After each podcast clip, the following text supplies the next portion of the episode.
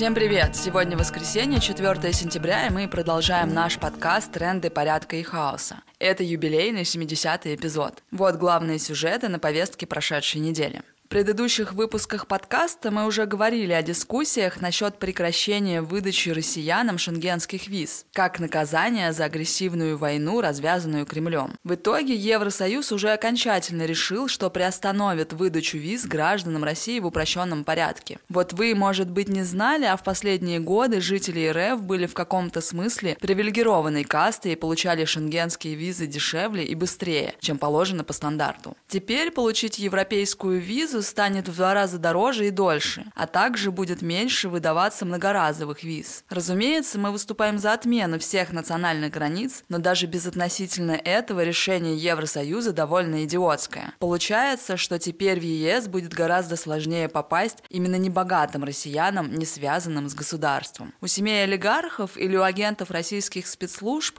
никаких проблем не возникнет ни с оплатой взноса, ни с тем, чтобы подождать чуть дольше. Они все планируют заранее заранее. А вот обычные жители РФ станут гораздо более отрезанными от мира по чисто экономическим причинам, потому что не смогут себе позволить заплатить за визу. В каком-то смысле полный запрет выдачи виз был бы даже более эффективным. По крайней мере, он создал бы проблемы и тем, кто аффилирован с кремлевским режимом тоже. А главное, это было бы некое громкое заявление, что, мол, дело не в деньгах, а просто мы не хотим видеть у себя туристов из страны агрессора. А то, как это сделано сейчас, ну, средний россиянин просто решит, что Евросоюз захотел подзаработать на воздухе. Понятно, что европейские политики просто угождают своим избирателям и делают что-нибудь что-нибудь, чтобы поддержать Украину. Но в данном случае действительно лучше было бы вообще ничего не делать. 30 августа умер Михаил Горбачев, первый и последний президент СССР. Михаил Сергеевич был личностью противоречивой, и мы далеки от того, чтобы возводить его в ранг святого, как делают многие представители так называемой демократической оппозиции. Да, он сыграл определенную роль в дезинтеграции государственно-капиталистической системы Советского Союза, но одновременно он был плоть от плоти плоти этой самой системы. При Горбачеве не переставали сажать в тюрьмы диссидентов и посылать спецназ убивать мирных протестующих на площадях. Реформирование советской системы Горбачев начал не потому, что он был какой-то особенный праведник или противник централизованного квазисоциализма. Просто логика исторического развития подвела СССР к нехитрому выбору. Или реформы, или катастрофическое разрушение. Реформы его тоже не спасли, но это уже другая история. В общем, Личных заслуг Горбачева тут крайне мало. Он был не дьявол во плоти, конечно, но и не провозвестник светлого будущего тоже. Кстати, анархистская газета «Воля» в связи с этим вспоминает, как в 1990 году в Москве на 1 мая прошла первая уличная демонстрация Конфедерации анархосиндикалистов. Демонстрация шла по Красной площади мимо мавзолея Ленина. Как заведено было у советских вождей, Горбачев в этот момент стоял на мавзолее, типа приветствуя колонны трудящихся. Но как только он увидел черные флаги анархистов,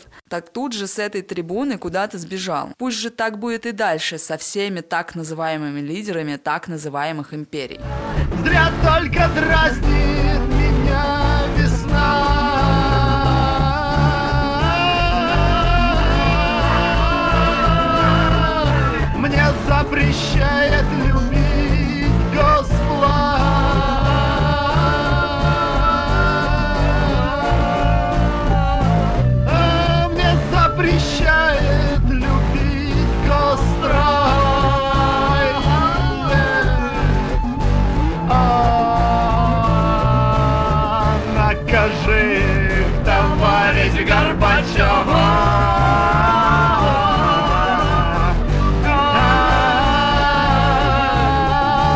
każdy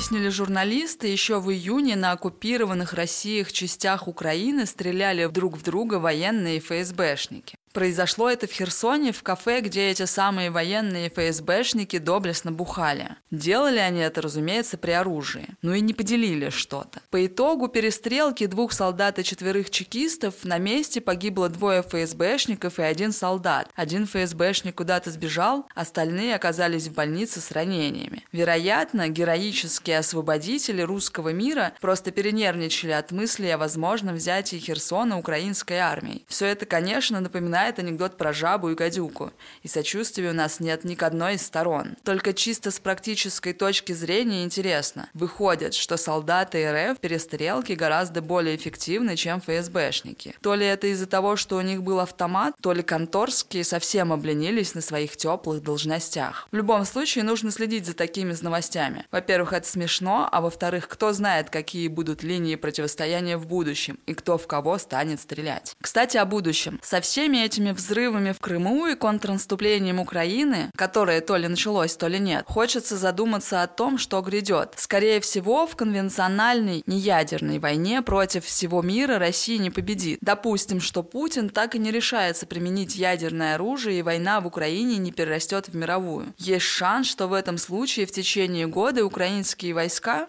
и, возможно, какие-то другие, окажутся на так называемой исконной территории России. Они пойдут на штурм Москвы так как в 1945 году советские войска шли на штурм Берлина. Что в этой ситуации делать анархистам? Украинские войска в роли наступающего и захватчика, конечно, уже не будут выглядеть так же привлекательно, как в роли защитника украинских земель. Те антиавторитарии, что сейчас служат в территориальной обороне, продолжат ли они помогать ВСУ, когда украинская артиллерия будет в районе Пскова. Продолжат ли российские партизаны анархисты вести рельсовую войну против вооруженных сил РФ, когда те будут рыть окопы в Подмосковье, готовясь к обороне? Будет ли возможно использовать эту ситуацию военного краха кремлевского режима для достижения хотя бы каких-то либертарных целей, для установления хотя бы локально каких-то самоуправленческих схем? В Германии в 1945 году это не получилось по многим причинам. У нас нет готовых ответов, и для России 2000 2022-2023 года, но задумываться об этом точно необходимо, даже если описанный сценарий